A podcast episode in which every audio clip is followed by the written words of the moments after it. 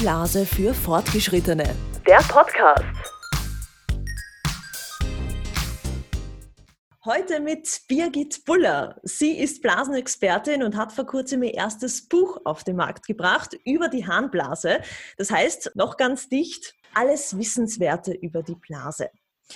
Mein erster Gedanke war, als ich gesehen habe, da gibt es ein Buch am Markt über die Harnblase, super, jetzt schreibt endlich einmal jemand was drüber, ja, über dieses sensible und eindrucksvolle Organ. Und da haben wir gedacht, ich muss sie persönlich kennenlernen und jetzt ist sie auch bei mir, Birgit Buller. Ich freue mich riesig, dass du da bist.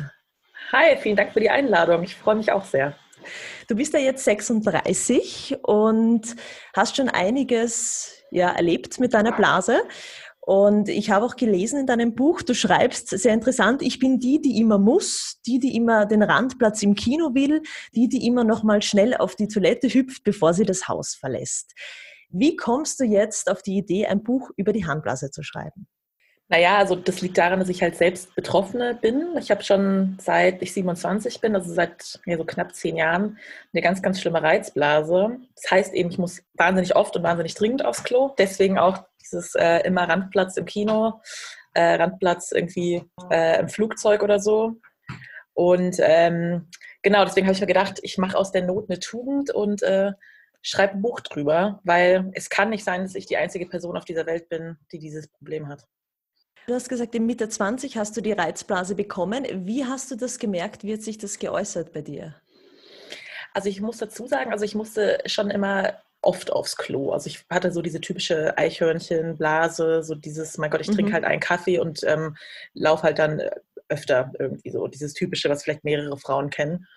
Aber dieses, der Unterschied zu einer Reizblase war wirklich, ähm, ich stand, äh, also ich war witzigerweise mit meiner Schwester gerade in den USA, wir haben einen Roadtrip gemacht und waren in San Francisco und ich stand, weil meine Schwester ein Foto gemacht hat und auf einmal musste ich wahnsinnig dringend aufs Klo. Ich habe mir gedacht, was ist jetzt los? Ich pinkel mir gleich in die Hose, obwohl ich mhm. ähm, davor, der Drang hatte sich gar nicht angekündigt, der kam von 0 auf 100 und das war eben neu und das, das kannte ich einfach nicht. Da bin ich wirklich wie von der Tarantel gestochen aufs nächste Klo gerannt mhm. und habe es gerade noch so geschafft. Und von da an musste ich wirklich im 20-Minuten-Takt und immer dieses wahnsinnig Dringende, mhm. ähm, dass ich mir wirklich dachte, oh Gott, ich gehe jetzt auch lieber vorsichtshalber mal aufs Klo, obwohl ich gar nicht muss, weil sonst mache ich mir eventuell in die Hose, wenn ich unterwegs bin. Mhm. Dass die Angst natürlich dann auch immer ab da ein Begleiter immer war. Genau. Und, und was hast du dann in diesen Situationen gemacht? Weil man kann ja auch nicht ständig irgendwo aufs Klo gehen. Wie bist du dann vorgegangen? Also ich habe mir so, so ein paar Techniken überlegt, die mir halt helfen. Also zum Beispiel, dass ich mich äh, hinknie und meinen Beckenboden so ein bisschen in meine Ferse reindrücke und ein Hohlkreuz mache. So hatte ich für mich so das Gefühl, ich bin unten abgeschlossen irgendwie. Weiß nicht, mhm. ob du weißt, was ich meine, aber dass ich halt so dicht bin, dass quasi nichts rauslaufen ja, kann ja, ja. oder dass ich auch den Druck so ein bisschen verlagern kann. Mhm. Das ähm, hat mir in so Extremsituationen immer geholfen. Oder halt auch, dass ich gesagt habe, boah, ich, ich ähm, achte wahnsinnig auf meine Atmung, dass ich einfach sage, ich gebe meinem, meiner Blase mehr Platz in meinem Bauch, indem ich halt ganz intensiv atme man versucht sich halt abzulenken, also dass ich halt dann irgendwelche Gedichte im Kopf aufsage oder irgendwelche Songtexte Wort für Wort mir überlege, dass ich gar nicht auf die Idee komme, an die Blase zu denken oder sowas. Aber in den schlimmsten Situationen, klar, ich habe halt dann irgendwie mir Binden irgendwie angezogen oder so, wenn ich wirklich dachte, ich habe es gerade gar nicht im Griff oder so. Das gab es schon auch, solche Situationen. Das hast du auch sehr gut in deinem Buch beschrieben. Also du sagst ja auch Reizblase on the go, also Tipps, die du gibst, hast jetzt eh auch schon einige erwähnt. Die haben wahrscheinlich gut geklappt, oder? Also du bist damit gut zurechtgekommen, eh gerade wenn du unterwegs warst auch. Ja, mehr oder weniger. Also es war okay. Ich konnte halt vor die Tür gehen. Es ist nicht so, dass ich jetzt gesagt habe, ich bleibe jetzt nur noch zu Hause und kann gar nicht mehr am Alltag teilnehmen. Aber gut war es nicht. Also es war halt, ähm, es war für mich annehmbar, aber weit weg von, von äh, perfekt oder normal. Genau. Ja. Mhm. Und wie war das dann? Bist du wahrscheinlich zum Arzt gegangen, hast dich untersuchen lassen und die haben dann diagnostiziert Reizblase oder wie, wie hat das dann ausgesehen? Ja, also zuerst muss ich gestehen, dass ich gar nicht wusste, zu welchem Arzt oder zu welcher Ärztin ich gehen muss, weil für mich war es jetzt nicht klar, dass das Urologen sich um die Blase kümmern. Ich bin halt erst zu meiner Frauenärztin und ähm, habe dann ganz blöd halt gegoogelt, zu welchem Arzt gehe ich dann, wenn die Blase verrückt spielt. Mhm. Und bin dann halt erst in urologische Praxis gegangen und da war es auch nicht so, dass die sofort gesagt haben, Reizblase, sondern, ähm, naja, also ich, ich wurde halt schon ziemlich oft halt abgespeist mit irgendwelchen Medikamenten hier. Das ist irgendwie eine verschleppte Blasenentzündung und ich bilde mir das alles nur ein und ähm, ich soll mich mal nicht so anstellen. Und es hat wirklich sehr, sehr lang gedauert, bis ich auch wirklich richtig untersucht wurde mal. Also mhm. ähm, bestimmt, ich glaube, ich habe bestimmt fünf oder sechs ähm, Urologen und Urologinnen durchgemacht, bevor ich dann, ähm, bevor wirklich mal in mich reingeschaut wurde und geguckt wurde, was äh, mein Blasenmuskel eigentlich die ganze Zeit macht. Und eine sehr spannende Therapieform, die du ja auch angibst im Buch, ist Botox. Ja? Also Botox gegen die Reizblase. Erklär uns das einmal. Wie funktioniert das und hat es dir auch geholfen? Das Botox ist ja äh, ein Nervengift, was ähm, ich glaube, die meisten von uns kennen Botox wirklich von irgendwelchen Promis, die sich das in die Stirn spritzen lassen und danach ja. viel schlimmer aussehen als davor. und ähm, dieses Nervengift, wenn man das in den Blasenmuskel ähm, reinspritzt, dann ähm, legt es eben diesen Blasenmuskel lahm. Also das ist ja auch der Grund, warum wir die Stirn nicht mehr kräuseln können, wenn es in die Stirn gespritzt wird und wir keine Falten mehr haben, weil der Muskel einfach lahmgelegt ist. Und wenn dieses Botox jetzt in den Blasenmuskel gespritzt wird, dann zieht der sich nicht mehr so stark zusammen, wie es normalerweise macht so dass er einfach so ein bisschen ruhiger wird und ähm, mich nicht mehr so oft auf die Toilette schickt, wie er das in schlimmsten Zeiten gemacht hat. Und ähm, ich muss sagen, als meine Ärztin mir damals gesagt hat, ja, Botox wäre eine Überlegung, habe ich auch erst gesagt, auf gar keinen Fall mache ich nicht. Also Botox und Birgit passt überhaupt nicht zusammen. Ja.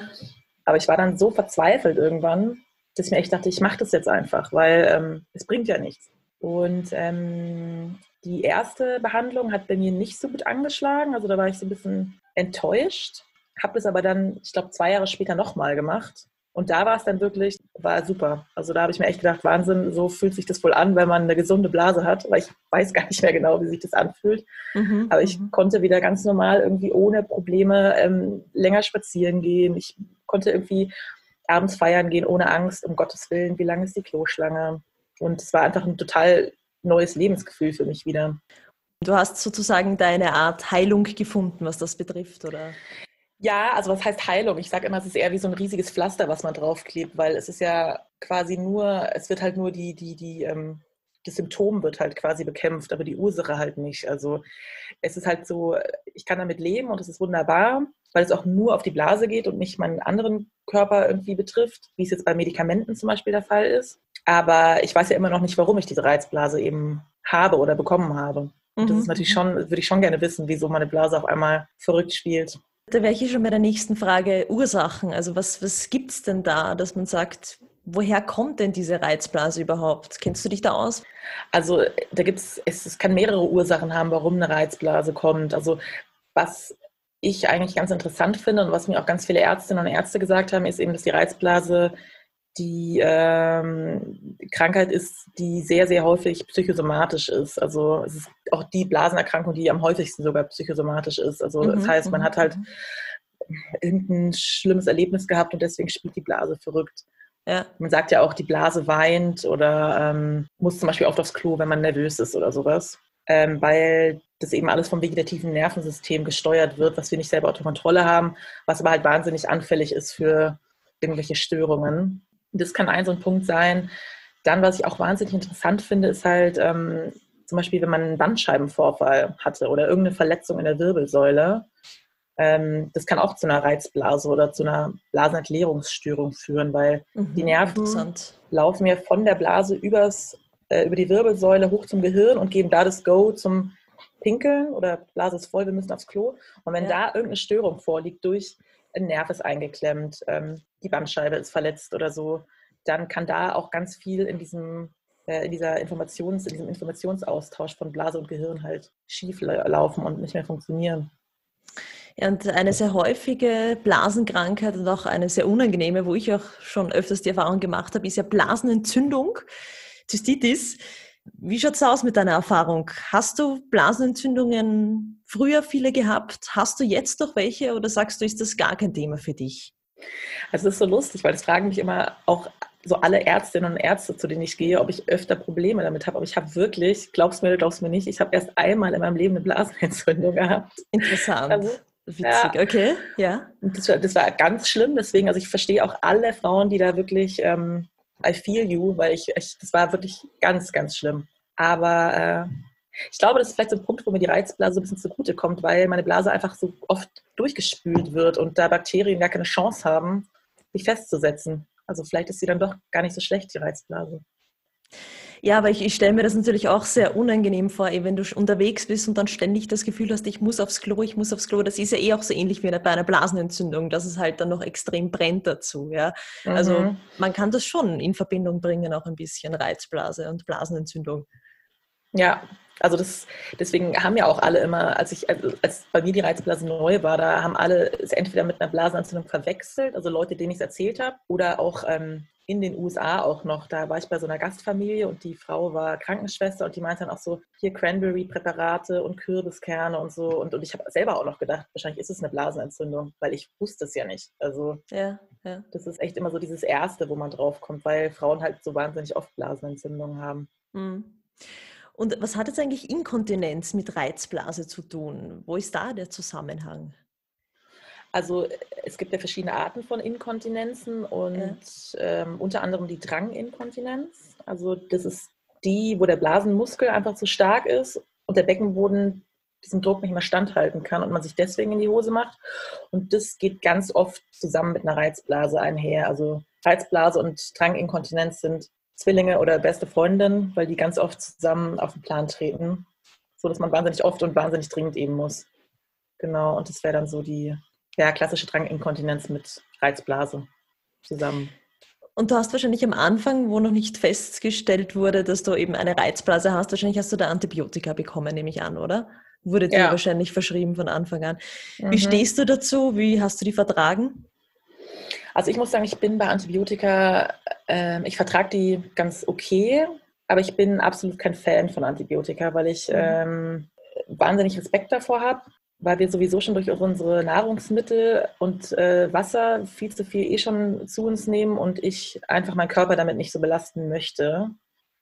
Deswegen bin ich da immer sehr vorsichtig und bin jetzt nicht so eine Person, die sagt, ach ja klar, nehme ich jetzt mal einfach. Jetzt habe ich, glaube ich, wirklich auch zweimal äh, wurden mir Antibiotika verschrieben, die ich dann auch genommen habe. Aber mhm. dann ähm, auch wirklich gesagt hat, nee, möchte ich nicht mehr. Und ich weiß, es ist keine Blasenentzündung, deswegen weiß ich, ich brauche keine Antibiotika. Das musste ich den Ärzten halt dann auch sagen. Also, ja. Es ist immer spannend, wenn man selbst eine Diagnose stellen muss. Ah, übrigens, ich habe eine Reizblase und gar keine Blasenentzündung. Also bitte therapiert ja. mich in dieser Art und nicht in dieser Art. Ja, also es ist ja, sehr spannend. können Sie mich bitte mal untersuchen, bevor Sie mir jetzt irgendwas verschreiben, weil ich möchte jetzt nicht einfach Antibiotika schlucken. Also das ist Wahnsinn. Ja. Ja. Und äh, nimmst du vorbeugend irgendwas für deine Blase oder vertraust du da voll und ganz auf Botox und sagst, das reicht dir aus? Also ich habe ähm, eine Zeit lang immer so, weiß ich nicht, so Kürbiskernprodukte irgendwie vers oder versucht zu nehmen, aber es hat bei mir ehrlich gesagt nichts gebracht. Oder ich habe auch ein bisschen mit äh, Homöopathie probiert, ähm, aber ich muss echt sagen, durch die Botox-Behandlung bin ich jetzt schon so safe, sage ich mal, dass ich da äh, eigentlich jetzt gerade nichts anderes brauche. Also ich versuche halt schon meine Blase zu pflegen, also indem ich halt viel trinke und ähm, immer aufs Klo gehe, wenn, wenn meine Blase halt anschlägt und jetzt nicht versuche, es irgendwie rauszuzögern oder solche Sachen halt, ja. Das hast du auch sehr gut in deinem Buch beschrieben, also wie man die Blase trainieren kann, um jetzt Krankheiten und äh, Inkontinenz irgendwie zu verhindern. Welche Tipps hast du da? Ich bin immer ein Fan davon, dass man einfach nett zu seiner Blase ist, weil ähm, es gibt ja ganz viele Ärzte und Ärztinnen, die sagen dann immer, ja, man muss die Blase trainieren, indem man nicht sofort geht, wenn sie ähm, sich meldet, sonst gewöhnt die sich das an und dann schickt sie einen immer. Das stimmt schon ein Stück weit, aber ich habe die Erfahrung gemacht, wenn ich wirklich gesagt habe, ich trainiere meine Blase jetzt sehr extrem, dann äh, war die irgendwie noch saurer und hat mich noch öfter geschickt. Oder es hat sich nicht komplett entleert beim ersten Klogang oder solche Sachen. So dass ich jetzt einfach sage, ich fühle einfach in meine Blase rein oder in mich rein und ähm, gehe einfach, wenn meine Blase halt geleert werden möchte. Das finde ich ganz wichtig. Oder halt wie vorher schon gesagt, ich, ich trinke halt ausreichend. Ich versuche auf Kaffee zu verzichten, obwohl ich jetzt in letzter Zeit, gerade wo wir halt im Lockdown sind und ich eh zu Hause bin, also von zu Hause aus arbeite, trinke ich schon wieder sehr viel Kaffee. Ja, aber auch nur, wenn ich, weiß, ich kann aufs Klo gehen. Mhm. Okay. Mhm. Genau, und ähm, sonst, ja, also ich versuche schon so Beckenbodentraining ab und zu mit mhm. einzubauen irgendwie. Also könnte ich ja theoretisch jetzt auch gerade machen, während ich mit ja. dir spreche. also ich, ja, also ich, ich bin einfach, ich versuche einfach das auch alles so ein bisschen ähm, mehr wertzuschätzen, weil ich ja weiß, wie es ist, wenn die Blase nicht funktioniert. Wie lange hast du eigentlich gebraucht, dieses Buch zu schreiben? Beziehungsweise wie lange hat denn da die Recherche gedauert? Weil im Endeffekt ist es ja auch ziemlich kompliziert, wie so eine Harnblase funktioniert und was hier alles im Hintergrund funktioniert. Wie lange hast du da gebraucht? Also die Recherche habe ich ja schon, also durch meine eigene Erfahrung habe ich ja so Reizblasen technisch habe ich mir schon wahnsinnig viel selber auch schon so privat angelesen. Da wusste ich noch gar nicht, dass ich das Buch schreiben will, weil ich einfach dachte, ich muss selber halt aktiv werden. Aber dann, als, ich, als es klar war, okay, ich schreibe dieses Buch, da war es schon, ich habe, glaube ich, echt so ein halbes Urologiestudium irgendwie hingelegt, weil ich halt wirklich die ganzen Urologie-Bücher, ähm, die Studenten und Studentinnen eigentlich lesen, halt mir aus der Bücherei ausgeliehen habe und da ähm, alles bis aufs Kleinste gelesen habe und mir echt dachte, Wahnsinn, ähm, was unser, ganz, unser ganzer Blasenapparat halt den ganzen Tag so leistet und wir überhaupt nicht das wertschätzen, was da eigentlich passiert den ganzen Tag. Ähm, das fand ich schon, also wirklich Hut ab. Ja. Und gibt es etwas, was dich am meisten überrascht hat bei der Recherche, wo du gesagt hast, wow, das habe ich noch nicht gewusst und das ist echt spannend? Also ich muss es echt gestehen, aber es liegt vielleicht auch daran, weil ich wirklich erst einmal in meinem Leben eine Blasenentzündung hatte, aber ich wusste wirklich nicht, dass die Harnröhre der Frau so viel kürzer ist als die des Mannes. Also das wusste ich wirklich nicht. Und auch, dass, dass die Harnröhre so nah am After liegt, das wusste ich auch nicht. Mhm, also mhm, mhm. ich habe ich, also hab mir da auch nie Gedanken drüber gemacht, so, aber das, ähm, dass es anatomisch auch nochmal so unterschiedlich ist, fand ich sehr interessant. Ja, das ist übrigens auch sehr gut dargestellt in deinem Buch. Also man hat ganz viele Zeichnungen, wo man ganz genau sieht, wie das jetzt anatomisch ausschaut. Das hat deine Schwester gemacht, oder? Die hat da mhm. den grafischen Part übernommen, sozusagen. Genau, ja, meine Zwillingsschwester, die witzigerweise gar keine Probleme mit der Blase hat. Also ah, ja. Ist, ähm, ja, ist voll unfair, aber ja. Ja, wie oft ist es jetzt eigentlich normal, auf die Toilette zu gehen? Du hast das ja auch so schön in deinem Buch erklärt. Gibt es da irgendwie so einen Richtwert, wo man sagt, da, wenn du, weiß nicht, sechs bis sieben Mal aufs Klo gehst, hast du schon eine Blasenentzündung? Da scheiden sich so ein bisschen die Geister. Also man kann schon so sagen, dass man, wenn man jetzt mehr als sieben oder acht Mal geht, dann ähm, sollte man vielleicht schon mal gucken, okay, was habe ich getrunken heute? Wie viel habe ich geschwitzt? Was habe ich tagsüber so gemacht? Also ähm, eigentlich ist so fünfmal normal, aber es ist auch wirklich, da sagen auch ganz viele Leute unterschiedliche Sachen. Es kann auch einfach sein, dass deine Blase von vornherein einfach irgendwie anders aufgebaut ist als meine und du dein ganzes Leben lang schon viel öfter aufs Klo musstest. Wenn sich das aber schlagartig ändert und du plötzlich einfach sagst, um Gottes Willen, jetzt, jetzt muss ich statt fünfmal irgendwie zehnmal über einen längeren Zeitraum, dann sollte man mal darauf achten, mhm. warum das so ist und, und das abchecken lassen eventuell. Und äh, was empfiehlst du Frauen, die jetzt Schmerzen haben und nicht wissen, hm, habe ich jetzt Blasenentzündung, habe ich jetzt eine Reizblase und warum habe ich jetzt Schmerzen? Wie sollen die vorgehen? Also ich bin immer ein sehr großer Fan davon, dass man einfach offen darüber spricht und ähm, dann auch einfach wirklich zum Arzt oder zur Ärztin geht und da wirklich offen mit seinen Problemen hingeht und sich nicht schämt und sagt, um Gottes Willen, ich darf jetzt, ich kann das aber nicht reden, weil es betrifft die Blase und es ist mir unangenehm und es ist peinlich und wenn man zum Arzt geht und dort gefragt wird, ob man sich schon mal in die Hose gemacht hat und wenn ja, wie viel, dann bitte ehrlich sein, weil es bringt halt keinem was, da sich zu schämen und ähm, alles zu verneinen, wenn es nicht stimmt. Also ähm, da immer offen und ehrlich sein und ähm, auch vielleicht alles ein bisschen mit einer Prise Humor auch sehen und, und die Blase einfach so anzunehmen, wie sie einfach ist, weil es kann einem geholfen werden. Also man, man muss sich einfach nur, man muss offen dafür sein, sich halt helfen zu lassen. Das finde ich immer ganz wichtig. Und glaubst du, ist Blasenentzündung heutzutage noch ein Tabuthema, über das viele Frauen nicht sprechen wollen, sich nicht trauen, darüber zu sprechen? Ja, das finde ich ein ganz interessantes Thema, weil ähm, ich finde ja, also das ist immer noch ein Thema, was noch viel zu mit Scheuklappen angeschaut wird. Ich glaube, es liegt aber daran, dass, dass wir die Blase immer noch viel zu sehr als Ausscheidungsorgan sehen, was den Müll quasi rausträgt. Und das ist ja uninteressant oder eklig, das wollen wir nicht. Ähm, während wir über die Periode zum Beispiel, ja, jetzt mittlerweile ist ja ganz, ganz, reden wir ja ganz offen drüber, aber ich glaube, die Blase ist halt immer noch so dieses, hm, nee, schäme mich aber, weil es stinkt ja eventuell auch, wenn, wenn ähm, Urin ähm, ähm, zu lange irgendwie liegt oder halt, äh, weißt du, was ich meine, dann, dann ja. ist es, glaube ich, immer noch sehr schambehaftet, mhm, mh, mh. weil es halt so dieses ähm, eklige ist. Oder Leute ja auch Angst haben, vor anderen zu pinkeln zum Beispiel und dann irgendwie den Wasserhahn laufen lassen und solche Sachen. Mhm. mhm. Ja. Vielleicht zum Abschluss noch eine Situation, wo du unterwegs vielleicht mal warst und das dann auf einmal so, das nicht so eine ganz unangenehme Situation erlebt, die du vielleicht noch teilen willst mit uns? Das ist eigentlich so eine lustige Geschichte. Ich glaube, die kann jetzt leider nicht jede Frau, ich sage wirklich leider nicht jede Frau von sich behaupten, aber mir war es damals so. Da habe ich, äh, in meinem alten Job war das noch, äh, ich bin Redakteurin und habe damals ähm, öfter Interviews mit irgendwelchen Schauspielern äh, gehabt und bin dann nach London geflogen, weil ich mit äh, Chris Pratt, also dem Mega-Hottie uh, von ja. Jurassic Park und Guardians of the Galaxy, ein Interview hatte. Und es war äh, ein Facebook Live-Interview. Also es mhm. ging wirklich live direkt und ähm, ich habe mich schon die ganze Zeit gedacht, so Gott, und ähm, ich bin eh schon so nervös und es hat aber den ganzen Tag gedauert, bis ich da mal dran kam und habe dann halt einfach vor lauter Langweile auch ganz viel Kaffee getrunken und dann kam ich, also ging es halt los mit dem Interview und was ist passiert? Natürlich hat sich just in dem Moment, wo es angefangen hat, meine Blase gemeldet. Nein. Und ich habe ja noch gedacht, oh Gott, das kann, es darf jetzt nicht wahr, das darf ja. einfach nicht passieren. Ja. Und ähm, Gott sei Dank saßen wir beide auf Stühlen. Also wenn ich jetzt gestanden hätte, wäre das, glaube ich, ganz schlimm gewesen. Also ich saß Gott sei Dank, habe dann so ein bisschen, ähm, bin ein bisschen als Hohlkreuz gegangen und habe so ein bisschen mein Becken hin und her gewackelt, so bis ich den Pinkeldrang während des Interviews unterdrücken konnte, habe mich auf die Fragen konzentriert und es ging dann schon. Aber als es dann fertig war, kam dann Chris Pratt, hat mir die Hand gegeben und ähm, ich hätte am liebsten halt noch ein Foto gemacht oder irgendwas, aber ich ja. musste so dringend aufs Klo. Ich habe ihm wirklich meine schwitzige Hand gegeben und gemeint, ja, sorry, I have to pee. und bin, bin weggegangen. Und das ist wirklich so eine Sache, die ärgert mich halt auch einfach so wahnsinnig, weil es war so eine Once-in-a-Lifetime-Experience. Ich hätte so gern ein Foto gehabt. Ja. Und jetzt, ja, aber jetzt werde ich vielleicht für immer im Gedächtnis bleiben.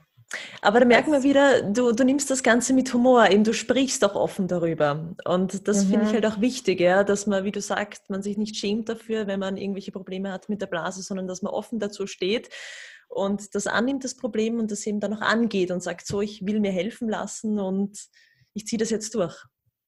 Ja, es bringt ja auch nichts, weil, also wenn ich mir überlege, ich wäre nie zum Arzt gegangen, was ist denn da die Alternative, dass ich mich in meiner Wohnung verkrieche und einfach sage, ich gehe nie wieder raus? Ja. Das kann man auch mal machen, ja, aber halt irgendwann reicht es dann auch und dann muss man halt sagen, ich lasse mir jetzt helfen.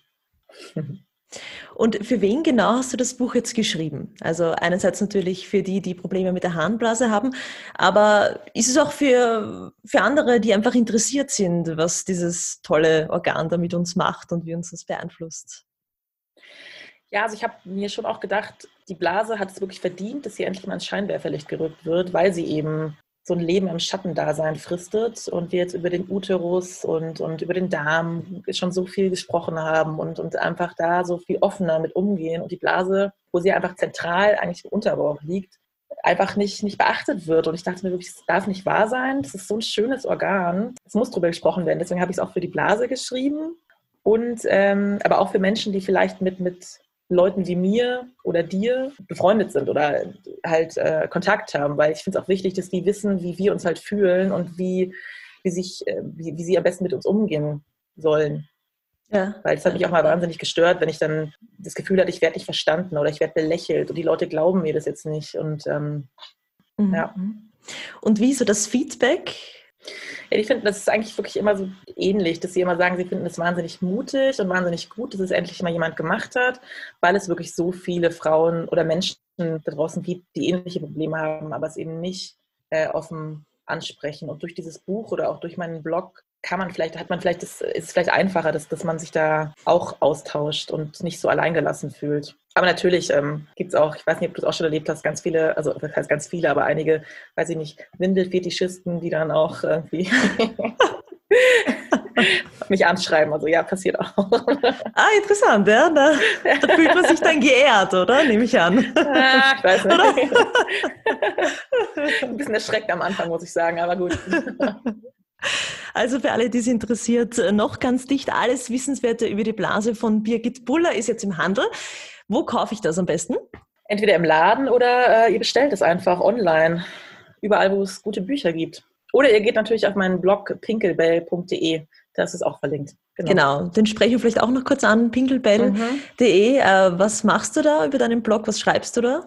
Über die Blase also wahrscheinlich Pink großteils. Ja, aber pinkelbell.de ist eigentlich wirklich jetzt eher ähm, nur über die Reizblase und über Inkontinenzen. Also da habe ich jetzt das Thema Blasenentzündung jetzt erstmal ausgeklammert, weil es ist jetzt wirklich nur irgendwie sehr viel über die Botox-Behandlung oder es sind auch so ein paar Fun Facts, welche Promis sich schon mal in die Hose gemacht haben, was für positive Dinge eine Reizblase eventuell auch mit sich bringt und solche Sachen.